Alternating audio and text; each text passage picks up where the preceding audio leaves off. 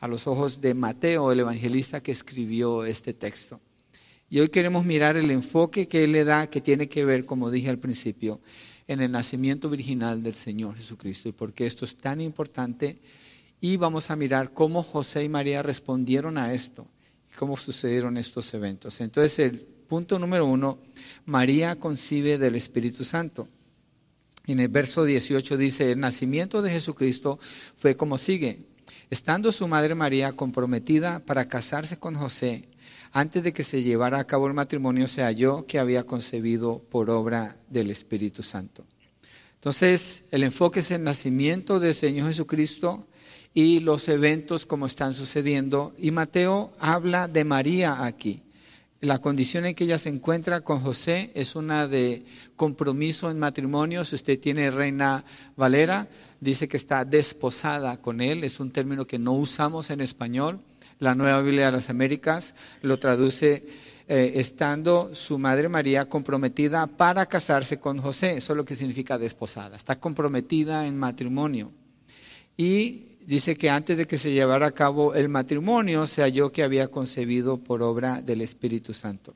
Entonces ese compromiso que ella tiene con José es un compromiso de unos 6 a 12 meses, de acuerdo a la tradición judía. Y era un compromiso muy serio al punto que para que se rompiera un compromiso de esos, se llevaba a cabo como se lleva a cabo un divorcio. Eh, prácticamente eh, era lo que se tenía que hacer, porque una vez que se hacía el compromiso ya quedaba casi sellado. Entonces, en esos seis a doce meses, la pareja no viven juntos, no hay relaciones físicas entre ellos dos, no hay esa, no hay esa relación.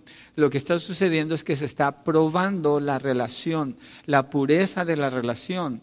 Y en ese tiempo el hombre prepara la casa donde ella va a vivir con él después, pero ya es un compromiso dado por hecho. Entonces, esa es la situación en que ella se encuentra y durante ese tiempo se prueba la fidelidad y la pureza de la relación.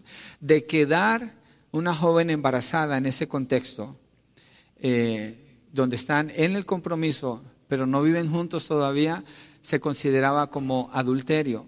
Y el adulterio por la ley judía era castigado con la muerte. Entonces a ella la apedreaban y a él también lo apedreaban usualmente. No siempre lo hacían, pero los que empujaban las cosas al límite con la ley, así sucedía. Eran lapidados o apedreados.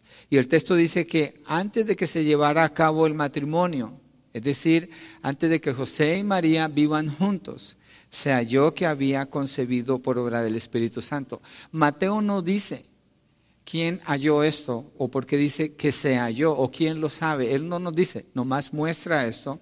Después dice que José supo. Entonces, ella está embarazada por obra del Espíritu Santo. Y lo interesante es que María no es la única mujer fiel en Israel.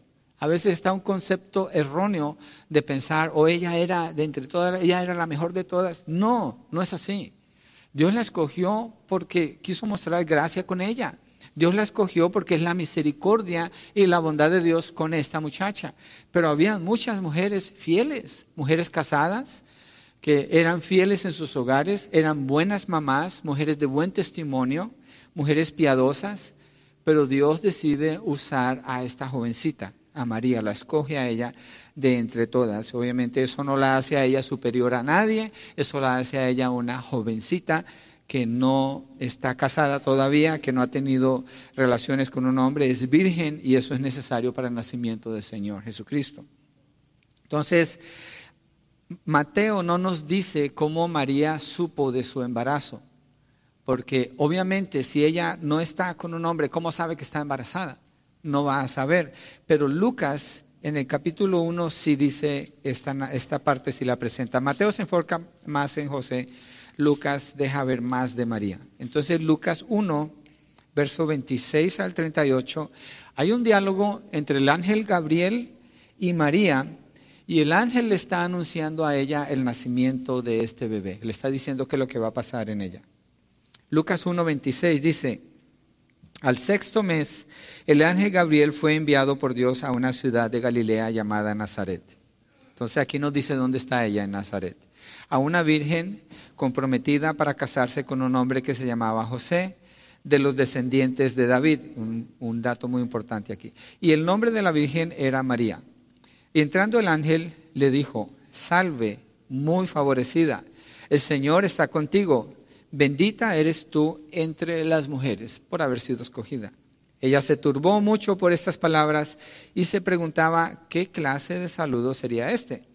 El ángel le dijo, no temas, María, porque has hallado gracia delante de Dios. Concebirás en tu seno y darás a luz un hijo y le pondrás por nombre Jesús. Este será grande y será llamado Hijo del Altísimo, y el Señor Dios le dará el trono de su padre David. Y reinará sobre la casa de Jacob para siempre y su reino no tendrá fin. Una gran descripción que el ángel está dando aquí acerca de él. Esta es la respuesta de María. Entonces María dijo al ángel, ¿cómo será esto? Puesto que soy virgen. El ángel le respondió, el Espíritu Santo vendrá sobre ti y el poder del Altísimo te cubrirá con su sombra. Por eso el niño que nacerá será llamado Hijo de Dios. Tu parienta Elizabeth en su vejez también ha concebido un hijo y este es el sexto mes para ella, la que llamaban estéril, porque ninguna cosa será imposible para Dios. Entonces María dijo, aquí tienes a la sierva del Señor, hágase conmigo conforme a tu palabra. El ángel se fue de su presencia. En este evento, María no está embarazada todavía. En este evento, el ángel le está diciendo a ella que ella va a estar embarazada. Le está indicando que el Espíritu Santo va a venir sobre ella y va a estar embarazada. ¿Cómo se explica esta acción del Espíritu Santo? No hay explicación, no es algo físico, es algo espiritual lo que sucede aquí. Es un milagro lo que sucede aquí. El, el ángel está describiendo a ella cómo va a ser ese milagro. Para ella no tiene sentido lo que el ángel le está diciendo, porque humanamente, ¿cómo es posible esto? Pero la respuesta del ángel es, para Dios no hay nada imposible y ella decide creer. Entonces, regresando a nuestro texto de Mateo, donde dice que sea yo que había concebido por obra del Espíritu, obviamente lo que Mateo está diciendo es después de que el ángel Gabriel habla con ella, como lo escribió Lucas. ¿sí? Ese sería el orden. Entonces llegamos aquí, ella está embarazada, ella sabe que está embarazada, y sea yo que estaba embarazada, es decir, las personas ya empiezan a saber que ella está embarazada. Entonces, eh, era necesario para que ella quedara embarazada del Señor Jesucristo la intervención divina, una intervención del cielo. Es Dios el que está interviniendo, ¿sí? Para que Jesús venga en humanidad, para que Él se haga hombre, es necesario que esto suceda y solamente por obra divina puede suceder.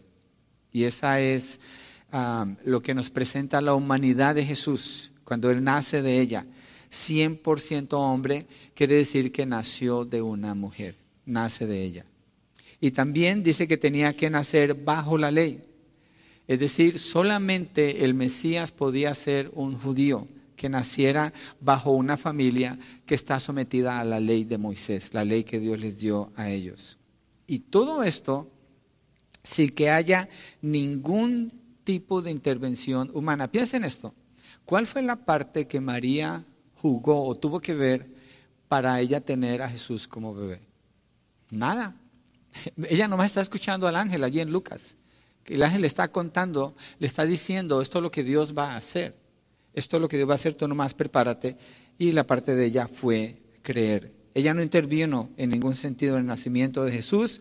Lo que hizo fue dar a luz, obviamente, eso es algo ya natural, pero no, no tuvo nada que ver con que él fuera concebido en su vientre. Entonces el bebé de Belén, el bebé que celebramos en Navidad, es 100% hombre, pero no es cualquier hombre. No es como uno de nosotros, en el sentido de que él no nació de un papá y de una mamá. Él nació del Espíritu Santo que escogió a María como su mamá. Juan 1.14, quiero mirar tres textos, Juan, Filipenses y Romanos. Juan 1.14 muestra evidencia de esto en esta declaración, cuando dice que Él se hizo carne.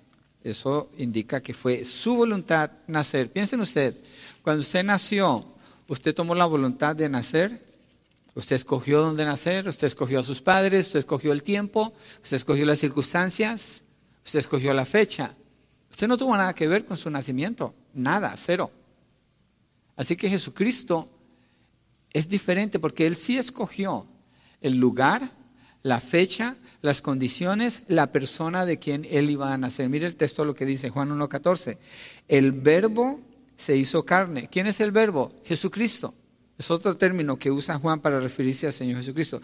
El verbo se hizo carne y habitó entre nosotros y vimos su gloria, gloria como del unigénito del Padre, lleno de gracia y de verdad. Lo principal aquí es cuando dice el verbo se hizo carne. Eso indica que esa fue una acción que él mismo decidió tomar. Jesucristo no empieza su existencia cuando nace de María o cuando es concebido en su vientre. Jesucristo es eterno, Él es la segunda persona de la Trinidad. Él está en Génesis cuando dice la palabra, hagamos al hombre a nuestra imagen y semejanza. Él aparece en el Antiguo Testamento en varias manifestaciones, cristofanías se llaman eso, cuando Él viene y habla y dice, el ángel de Jehová, ese es Jesucristo en el Antiguo Testamento. Cuando el rey Ezequías pide ayuda, y el Señor viene y mata a más de 80 mil soldados asirios, Jesucristo es el que los mata. Entonces Jesucristo no es un ser creado, Jesucristo es Dios. Y cuando Juan usa ese texto, el verbo, ya lo ha dicho en el verso 1 de ese mismo capítulo, en el principio ya asistía el verbo, el verbo estaba con Dios y el verbo era Dios. Jesucristo es Dios. Entonces cuando Él decide nacer de María por el plan de Dios, eso viene desde la eternidad. Él se hizo carne, Él tomó esa decisión. Eso lo hace a Él diferente de toda la humanidad, aunque no lo hace diferente en el sentido de ser humano, porque sí es humano. Filipenses 2.7, miremos un texto más que nos afirma esto. Filipenses 2.7, a los hombres. Miren la descripción que Pablo da allí cuando dice, se despojó a sí mismo de qué? Se despojó de su gloria. Él no dejó de ser Dios. Él está en el cielo recibiendo adoración, como el Padre recibe adoración, como el Espíritu Santo la recibe de los ángeles. Dice, se despojó, es decir, Él cubrió su gloria, para la cubrió con humanidad, cuando toma la forma de hombre. Y dice, se despojó a sí mismo tomando forma de siervo. Es un acto voluntario. Él toma esta decisión. Jesucristo no es cualquier hombre, Él es el Hijo de Dios. Dice, haciéndose semejante a los hombres. No dice que lo hicieron semejante a los hombres, dice haciéndose semejante a los hombres. Él mismo está tomando esta decisión. Miremos en Romanos 8.3, un texto más, que nos deja ver esto, en este caso, en relación con la ley. Dice, pues lo que la ley no pudo hacer, ya que era débil por causa de la carne, Dios lo hizo enviando a su propio Hijo en semejanza de carne de pecado, y como ofrenda por el pecado, condenó al pecado en la carne. Dios lo envió. Dice, Dios envió a su propio Hijo. El Padre de Jesús es Dios, Dios el Padre. En la Trinidad, Dios el Padre, Dios el Hijo y el Espíritu. Esa es la relación. Entonces el Padre lo envía a Él. En este caso, vemos que lo que el ángel le dice a María le está dando a conocer el plan de Dios. Lo que Mateo dice cuando se halló que está embarazada es el milagro que Dios hace de venir y tomar la forma de hombre en ella, siendo ella engendrada con Jesús. El texto dice, se halló en Mateo que había concebido por obra del Espíritu Santo. Nos ayuda estos textos que miramos entonces a entender lo que significa se halló que había sido concebida por obra del Espíritu Santo. Es una obra de Dios. Aquí no hay ninguna intervención humana y la Trinidad está participando en el nacimiento virginal del Señor Jesucristo. Quiero que miremos un texto más en Gálatas 4:4 que nos pueda ayudar a mirar específicamente algo que Pablo está diciendo aquí acerca del Señor Jesucristo que tiene que ver con su nacimiento virginal. Gálatas 4:4. Pero cuando vino la plenitud del tiempo, Dios envió a su Hijo, nacido de mujer, nacido bajo la ley. Fíjese lo que el texto está diciendo. En el tiempo de Dios, Dios lo envió y habla de su nacimiento para hablar de su humanidad. Pero cuando dice nacido de quién, ¿de quién dice? Nacido de mujer. Nunca menciona a un hombre. Nunca menciona a, a, otra persona. Dice nacido de mujer. Solamente nace de ella. Habla del tiempo, de su venida y lo muestra como que este es el plan de Dios que nazca exactamente en ese tiempo. Y el vehículo humano para que naciera y la condición que vendría en relación con la ley, en este caso es María, estando bajo la ley para cumplir el propósito de la ley. Entonces solo una mujer es mencionada aquí, nunca un hombre. Nunca dice que ella era una madre soltera, jamás María es presentada como una madre soltera, no dice eso, sino que al quedar embarazada está comprometida en matrimonio. Entonces Dios está hablando de su plan desde Génesis, cumpliéndolo con Jesucristo, viniendo de un matrimonio, solamente por medio de ella, María, para tomar la humanidad. No es algo fuera de lo que Dios ha establecido, al contrario, es algo que afirma, afirma los propósitos de Dios, el orden de Dios, en todo sentido lo está afirmando. Entonces Jesucristo es la persona perfecta que representa a la humanidad delante de Dios. Desde su nacimiento lo estamos viendo. Entonces, él tenía que nacer de una mujer para ser humano. Si, si no fuera hombre, él no pudiera haber cumplido con la ley y morir. Él tenía que ser hombre para hacer esto. Pero su padre tenía que ser Dios porque si no fuera divino, si él no fuera Dios, el Hijo de Dios, su sacrificio no sería suficiente para el perdón de los pecados. Entonces, Jesucristo necesita la humanidad para cumplir la ley y morir y necesita la divinidad porque de lo contrario no puede ser perfecto al morir en la cruz y el sacrificio no hubiera sido aceptado. Entonces el nacimiento virginal del Señor Jesucristo nos conecta con un punto esencial en la creencia de quién es el Señor Jesucristo y lo diferencia Él de toda la humanidad completamente. Entonces ese es el porqué del nacimiento virginal del Señor Jesucristo. Entonces, nuestro primer punto, María concibe del Espíritu Santo, creo que queda claro. Segundo, el ángel revela el origen, la humanidad y la función de Jesús. Y regresamos allí a Mateo. Mateo 1, ahora miremos versos, verso 19, vamos por parte.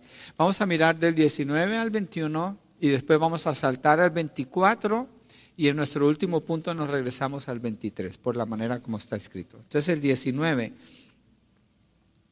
dice, entonces José su marido, siendo un hombre justo y no queriendo denunciarla públicamente, quiso abandonarla en secreto.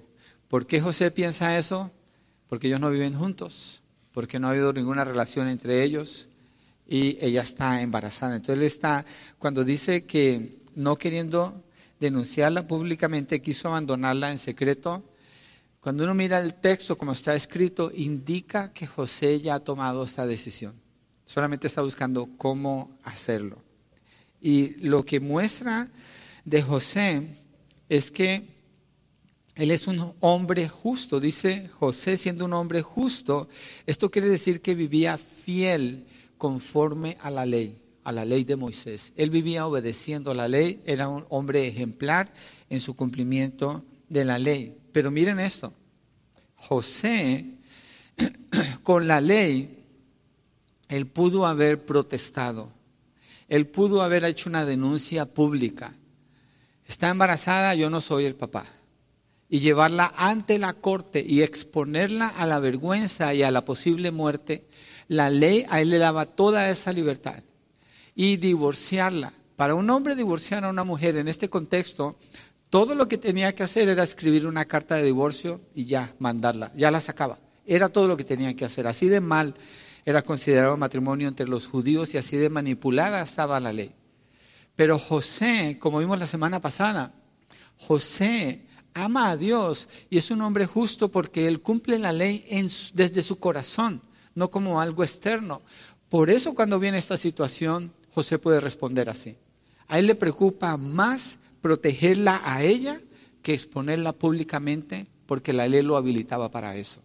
Su corazón le indica eso y eso es lo que él está pensando, dejarla en secreto para no exponerla como una mujer adúltera, porque obviamente nadie puede ver lo que está sucediendo espiritualmente. Entonces un hombre noble busca guardarla a ella de que de la vergüenza o que pueda morir, ¿sí? Y no pasaría por el proceso de divorcio, pues hacerlo las pone públicamente para llevarla tal vez a la muerte, pero abandonarla entonces indica que tal vez Mateo no da detalle, pero tal vez lo que indica esto es que José se iba a ir de ese lugar. Es posible que eso lo que indique, que él se iba a ir de ese lugar para no no encarar esa situación no porque no fuera hombre, sino porque era hombre lo suficiente como para no maltratar a su mujer, a la que iba a ser su mujer, sino protegerla. Miren lo que acabo de decir. Hombre lo suficiente no para maltratar a su mujer, sino para protegerla, mirar el bien de ella. Ese es un hombre que es hombre lo suficiente. Uno que maltrata a su mujer no es hombre lo suficiente. No dice el texto cómo José se enteró Solo dice, antes de que se llevara a cabo el matrimonio, se halló que había concebido por obra del Espíritu Santo. No dice cómo supo él, me imagino que tuvo que ir por el, habladerío que había entre la gente allí en Nazaret.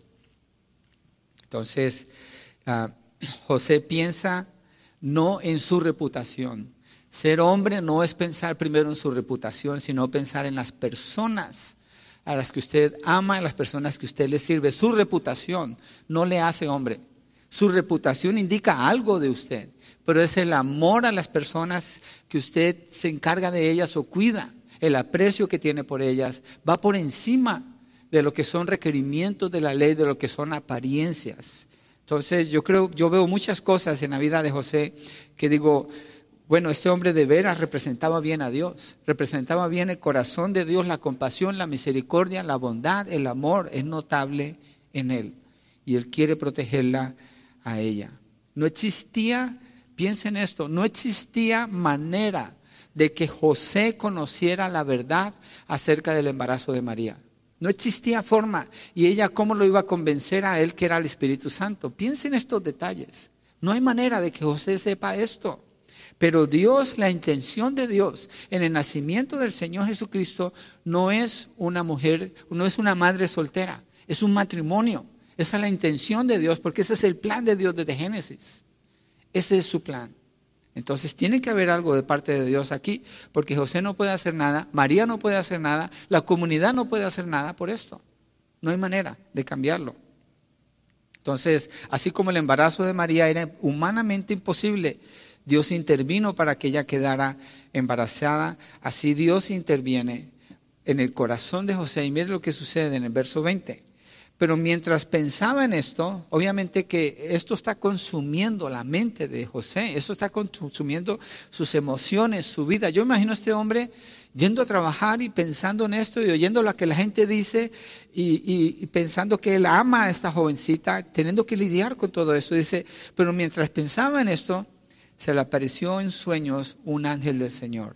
Aquí está la intervención de Dios, diciéndole, José, hijo de David, no temas recibir a María tu mujer, porque el niño que se ha engendrado en ella es del Espíritu Santo, es de Dios.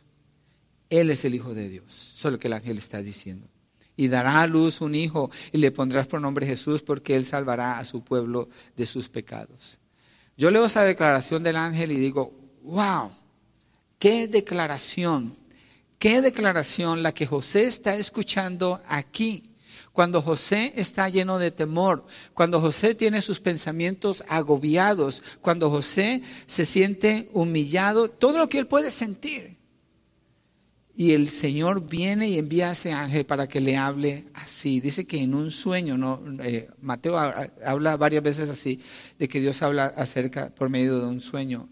Pero el ángel identifica a José con un título de honor.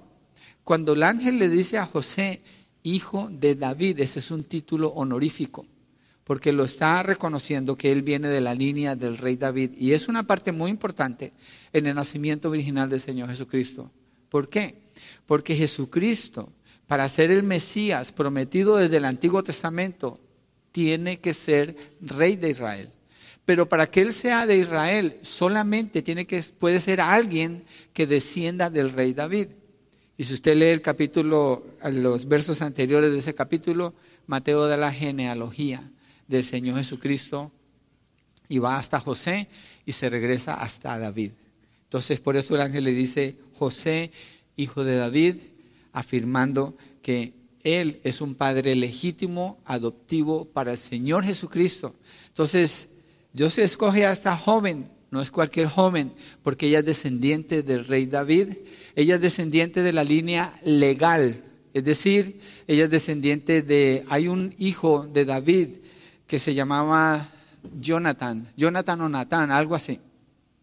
Perdón que no me aprendí el nombre de memoria, debería sabérmelo. Pero esa línea, ese hijo de David tenía derecho a ser rey, pero él no fue rey. El rey fue Salomón. José es de la línea de Salomón. Pero de esta otra línea, de la línea de Salomón, llega un punto donde Dios maldice a ese rey y dice, ninguno de tus hijos puede ser rey otra vez. Entonces se corta la línea y no puede haber un descendiente. Pero por la otra línea, el hermano de Salomón, es que viene la descendencia legal que garantiza que cuando Jesucristo nace, él sí es heredero del reino de David, que fue la promesa que Dios le hizo a David en Samuel, cuando Dios le habla a David. Siempre va a haber un rey sentado en tu trono y ese es Jesucristo. Entonces cuando el ángel dice José, hijo de David, tiene mucho significado lo que el ángel le está diciendo a él mucha significancia en el nacimiento del Señor Jesucristo. En los salmos, hay salmos que hablan del rey que va a ser coronado y le, atribuye cosas que usted dice, esto solamente le queda a Dios. ¿Y por qué hacían ellos eso?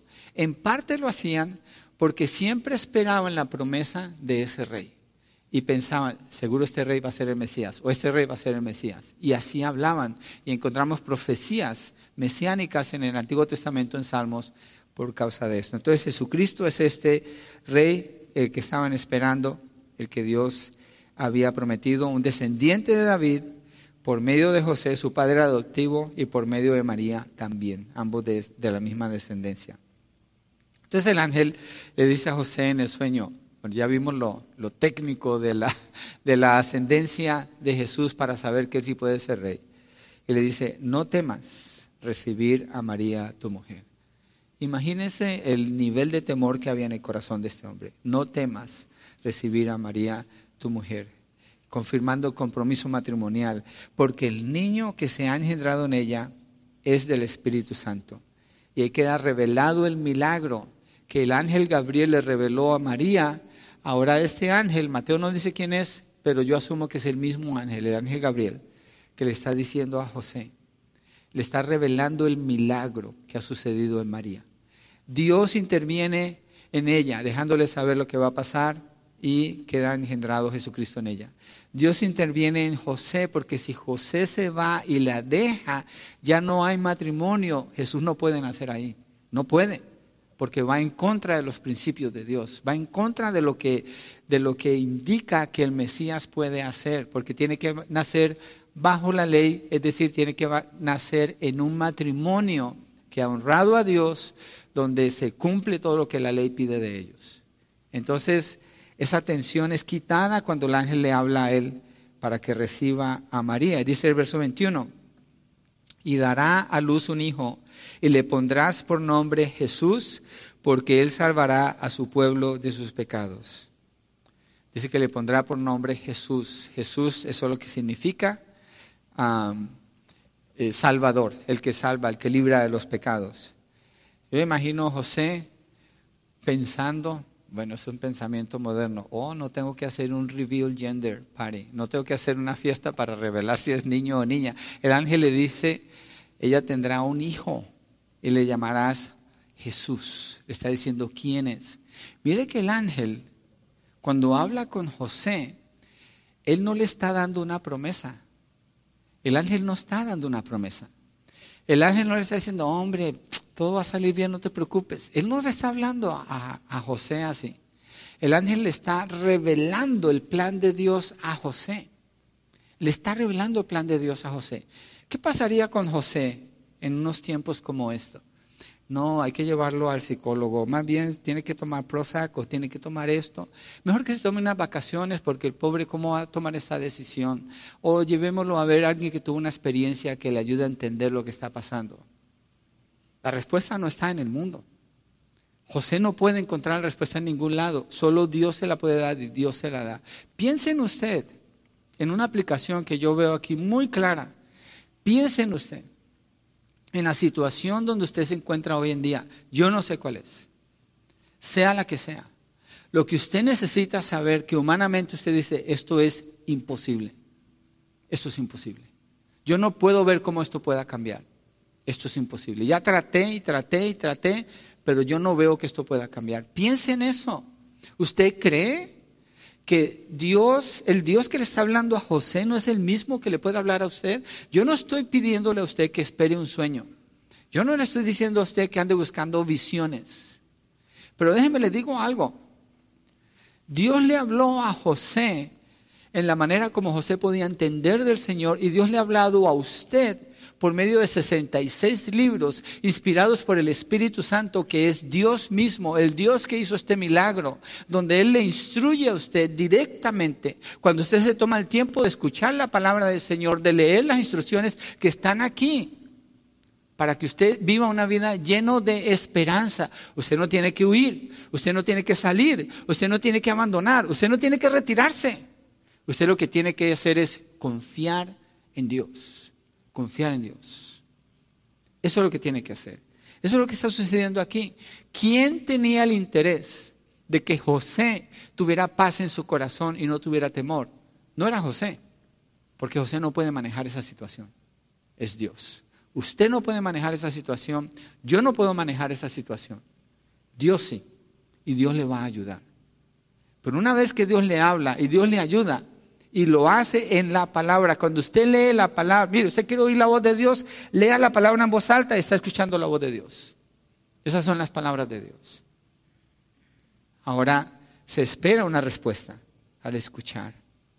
José escucha la palabra del Señor, le habla de lo que Jesús va a hacer, le muestra el futuro de José y lo describe exactamente lo que hará José por Jesús, que es poner el nombre de Jesús y lo que Jesús hará por él y por el pueblo de Israel, salvarlos de sus pecados.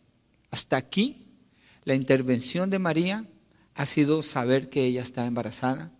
La intervención de José es no tener temor y aceptarla a María como su esposa legítima y cuando el bebé nazca ponerle el nombre de Jesús. Eso es lo que el ángel le ha dicho a él. La dirección es clara.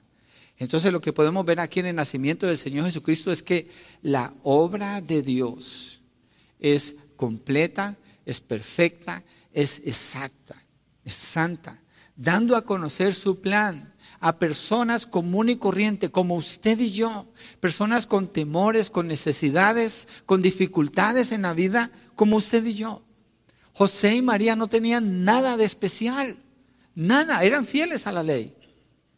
Pero no nada los hacía a ellos especiales como superiores a otras personas.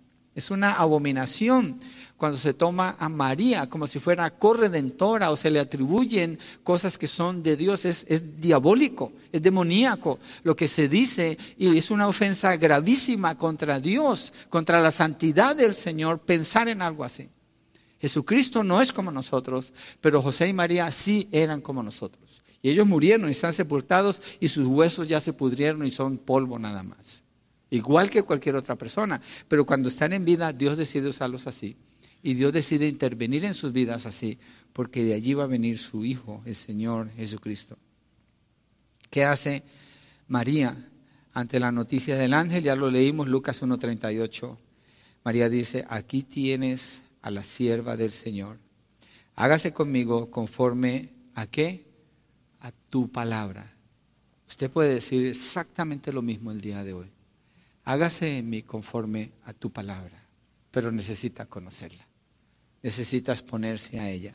No espere que Dios le hable en un sueño. Búsquelo en la palabra.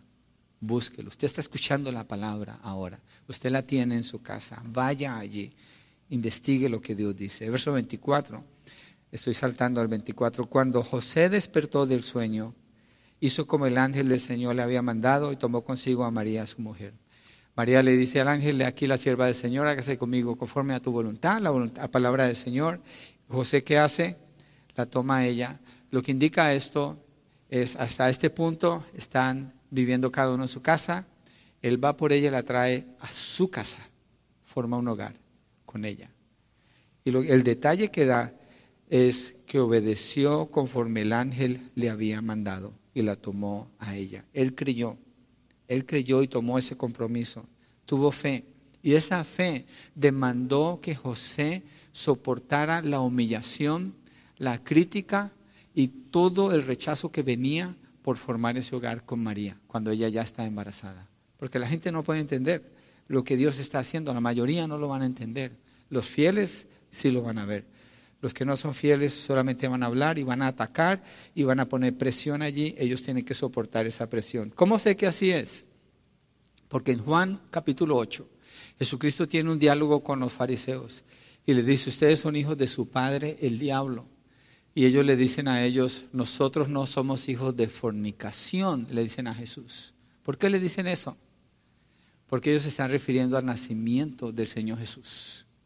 Porque desde entonces está el chisme que levantaron allí en Nazaret diciendo que el nacimiento del Señor Jesucristo, los enemigos de Dios, eso es lo que decían de él. Y se lo dicen al Señor Jesucristo cuando él habla con ellos. Entonces José y María tienen que vivir en ese ambiente la fe en Dios, la obediencia a Dios. Piensen esto, no indica que usted no va a tener problemas. No indica que usted no se vaya a sentir mal, por favor. No se equivoque con lo que es la fe. La fe demanda obedecerle a Dios aún a pesar de lo difícil que se ponen las situaciones. Eso es fe. Fe no es que todo me vaya bien. Fe es obedecerle a Dios como José lo hizo, como María lo hizo y como tomaron ellos toda la carga que vino sobre sus vidas, esperando la recompensa de Dios, no de la gente que los rodeaba. Entonces el carácter de José prevalece en medio de todo esto. Como leímos, siendo un hombre justo, y el verso 25, mire la acción que él hizo con ella. José la toma como su mujer, la lleva a su casa. ¿Qué indica esto? José tiene derecho sobre ella como su mujer. Él tiene todo el derecho, legal, moral, ético, en todo sentido. Pero el verso 25 dice, y la conservó virgen hasta que dio a luz un hijo y le puso por nombre Jesús. José no demostró su hombría en su matrimonio tomándola a ella sino que la cuidó, vio por ella, porque él demostró su hombría basado en su fidelidad con Dios y la noticia que el ángel le había dado. Y él guardó el propósito de Dios en todo sentido como un hombre justo que él era. La ley produjo eso en el corazón de José, porque José lo hizo de corazón, no como algo externo, no como, no como algo legalista, y lo que produjo en él no es un hombre que juzga, sino un hombre que busca el bien, sino un hombre que ama y un hombre que tiene la disposición de sacrificarse por ella. Y lo demostró, aquí dice el texto, la conservó virgen hasta que dio a luz un hijo y le puso por nombre Jesús. El propósito de Dios vino a ser lo principal en el corazón de José y él la cuida a ella. Está obrando con fe, está obrando con fe al cuidarla a ella y buscar la voluntad del Señor Jesús, del Señor Dios. Y cuando el bebé nace, él hace exactamente como el ángel le dijo que haría, que lo llamaría Jesús, ese es el nombre que él le pone. Jesús es otra, nombre, otra forma del nombre Joshua o Josué, es lo mismo que Jesús y significa Jehová es salvación, Jehová es salvación. Verso 21 dice, le pondrás por nombre Jesús porque él salvará a su pueblo de sus pecados. Cuando dice el nombre, dice lo que significa el nombre con lo que Cristo va a hacer con su vida. Entonces el ángel lo que le ha revelado a José es el origen del Señor Jesús, la humanidad del Señor Jesús y la misión del Señor Jesús. Tres cosas. El origen porque es del Espíritu Santo, un origen divino.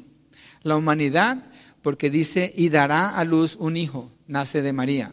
Y la misión cuando dice llamarás su nombre Jesús, porque Él salvará a su pueblo de sus pecados. No es cualquier bebé que nació allí, aunque un bebé cuando nace es un regalo, es una maravilla de Dios. Todo bebé. Pero Jesucristo es diferente de todos los bebés por el propósito de Dios, porque Él tiene que ver con su nacimiento, porque Dios tiene que ver con su nacimiento, porque el Espíritu Santo tiene que ver con su nacimiento, porque María no tiene que ver con su, con su embarazo, porque José no tiene que ver con ese embarazo, aunque son los vehículos para que Él nazca como un ser humano.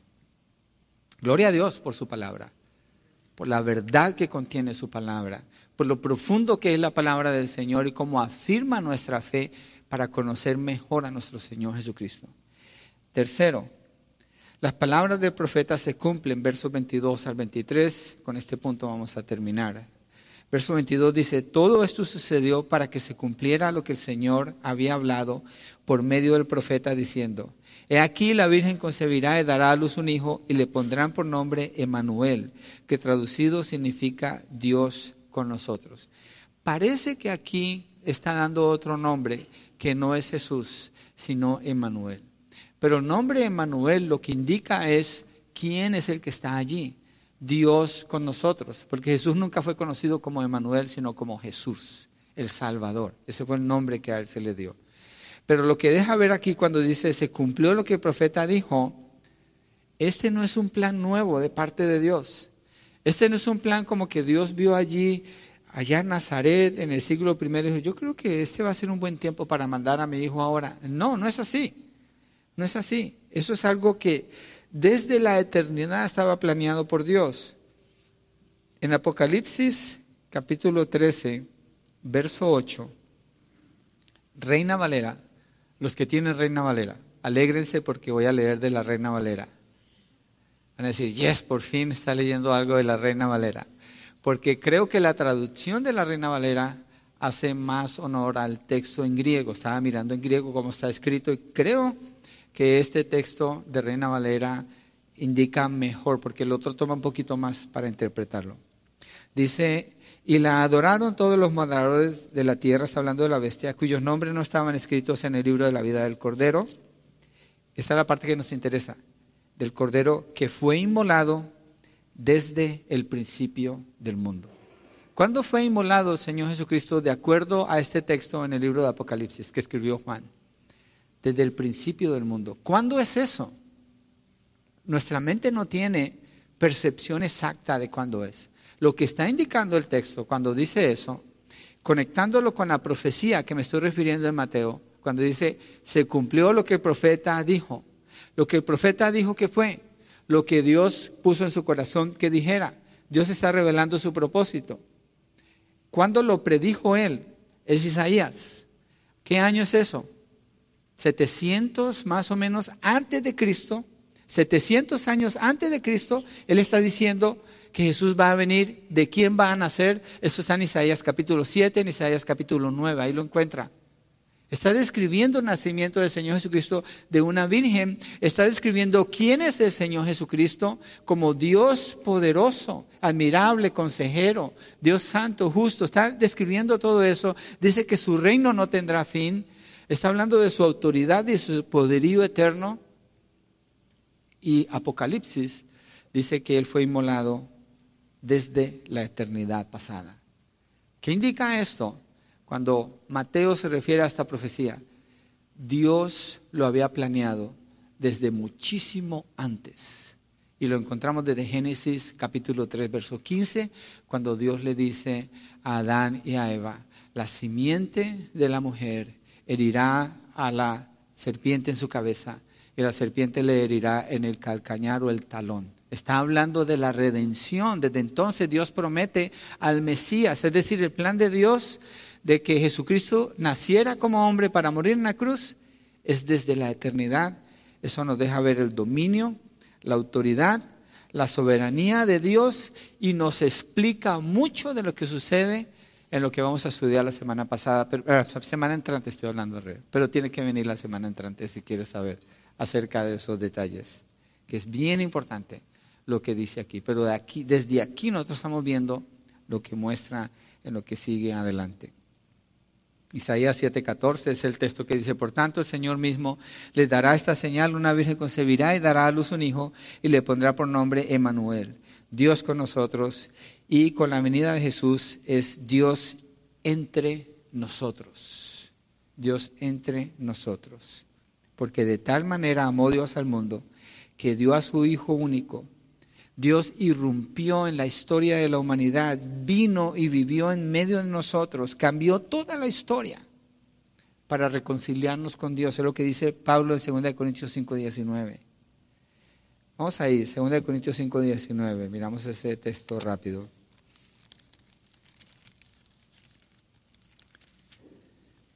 Y habla del ministerio de la reconciliación, pero obviamente es Dios haciéndolo a través de Jesucristo y dándonos a nosotros ese ministerio.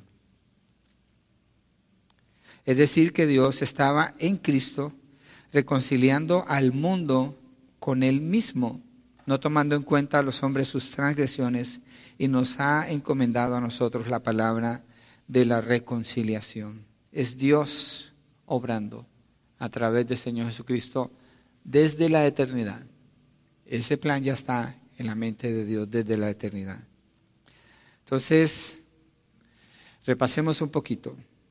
José y María reciben una revelación especial de parte de Dios. ¿Quién en la tierra, de todos los habitantes de la tierra, creen ustedes que está recibiendo una revelación especial en este momento o iluminación, diría yo? Usted, usted y yo. Usted y yo estamos leyendo las palabras de Dios. Estamos escuchando la revelación que Él dio. Estamos siendo iluminados para mirar cuando miramos ese pesebre que nos recuerda un evento que sucedió hace dos mil años, podemos ver atrás del escenario lo que sucedió espiritualmente su significado y el valor que tiene para nosotros el día de hoy.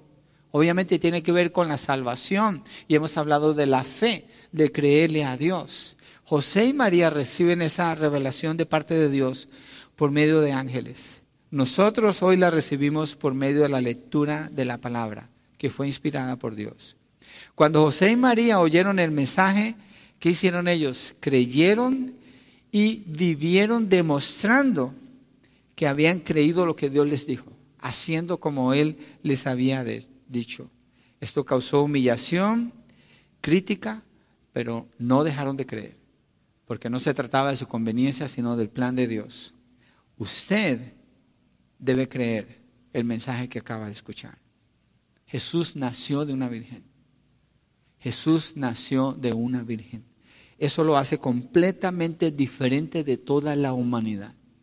Eso demuestra que Él es Dios, que es hombre, pero viene desde cubrir su gloria para, para cubrirla con humanidad. Fue engendrado por el Espíritu Santo, demostrando así su deidad, y fue nombrado Jesús, demostrando así su propósito de salvar. Y quiero mirar un texto más en Romanos 10, 9 al 11, que lo vimos la semana pasada, porque creo que está muy relacionado con esto. Y es así donde quiero llegar con el mensaje. Romanos 10, de 9 al 11, que si confiesas con tu boca a Jesús por Señor, mire, si confiesas con tu boca a Jesús por Señor, lo vimos la semana pasada, estamos hablando de este Jesús de este Jesús. No el Jesús que el nombre proclama, no el Jesús que religiones cristianas, entre comillas, proclaman y no se refieren a este Jesús. Estamos hablando de este Jesús, que si confiesas con tu boca a Jesús por Señor y crees en tu corazón que Dios lo resucitó de entre los muertos, serás salvo, porque con el corazón se cree para justicia y con la boca se confiesa para salvación. Este Jesús el Jesús que nació de una virgen, este Jesús, el Jesús que Él decidió hacerse carne, como dice Juan 1.14, este Jesús, este Jesús que fue engendrado por el Espíritu Santo, como dice Mateo capítulo 1, este Jesús. Es este Jesús en el que hay que creer. Es este Jesús en el que José y María esperaban por la ley, como les indicaba la ley de la promesa del Mesías, y en este Jesús ellos creyeron y actuaron de acuerdo a esa fe. Es este Jesús el que yo le invito a usted a creer si no ha creído en Él. Y es por esta confesión que es posible tener la salvación. Pero tiene que creer en este Jesús, algo el énfasis de nuevo, es este, el de la Biblia, No el Jesús que el mundo menciona, no el Jesús que la gente celebra en su Navidad, que tiene que ver más con, con los regalos y el materialismo que con Él mismo. Es este Jesús, el Jesús de la Biblia. Esa es la confesión que hay que hacer. Dios hecho hombre, la única esperanza para la salvación de la humanidad. Si usted no ha creído en Él, crea en Él. Crea en Él. No hay nada imposible para Dios. Si se está orando por la salvación de alguien, crea, créame, o créale a la palabra mejor. Dios puede obrar. Dios puede obrar. Para Él no hay nada imposible. Vamos a ponernos de pie y cerramos con una oración. Señor, gracias por la palabra que nos deja estudiar y ver más acerca de ti. Nuestro deseo es conocerte mejor, Señor, y creo que hoy podemos conocerte un poco mejor al escudriñar acerca de tu nacimiento de una virgen. Creemos que María estaba allí, Señor, cuando el ángel le habló, que ella escuchó la voz del ángel y que supo que iba a quedar embarazada por el Espíritu Santo. Creemos, Señor, que José escuchó la voz del ángel y creyó y por eso la tomó a ella como su esposa, manteniendo a la Virgen hasta después del nacimiento de Jesús. Creemos, Señor, que ellos sufrieron humillación y mucho sufrimiento por ser Él el Padre adoptivo y ella la mamá de Jesús, Señor. Lo que indicaba esto. Pero su deseo era mayor por complacerte a ti. Señor, ayúdanos a entender todo esto y cómo operan nuestras vidas ahora y qué hacer con estas verdades. Queremos proclamar a este Jesús. Queremos anunciar a este Jesús. Queremos decirle a las personas, vengan, crean en este Jesús. No es el nombre, Jesús es la persona de Jesús, el Hijo de Dios, el que puede salvar, el que puede traer redención. Y es sentido Dios, como vimos en el mensaje que podemos confiar en diferentes situaciones que se ven imposibles. Humanamente no hay forma de cambiarlas, pero no para ti, Señor. José y María sabían que humanamente esto era imposible, pero creyeron. Y tú obraste, Señor. Y hasta el día de hoy vemos millones y millones de personas beneficiadas con el mensaje de la Navidad, el mensaje de la venida de Cristo Jesús para morir por los pecados y dar salvación. Gracias, Padre. Ruego por quienes están escuchando y tú estás hablando a sus corazones. Venga, Cristo. Hoy, hoy es el día de su salvación.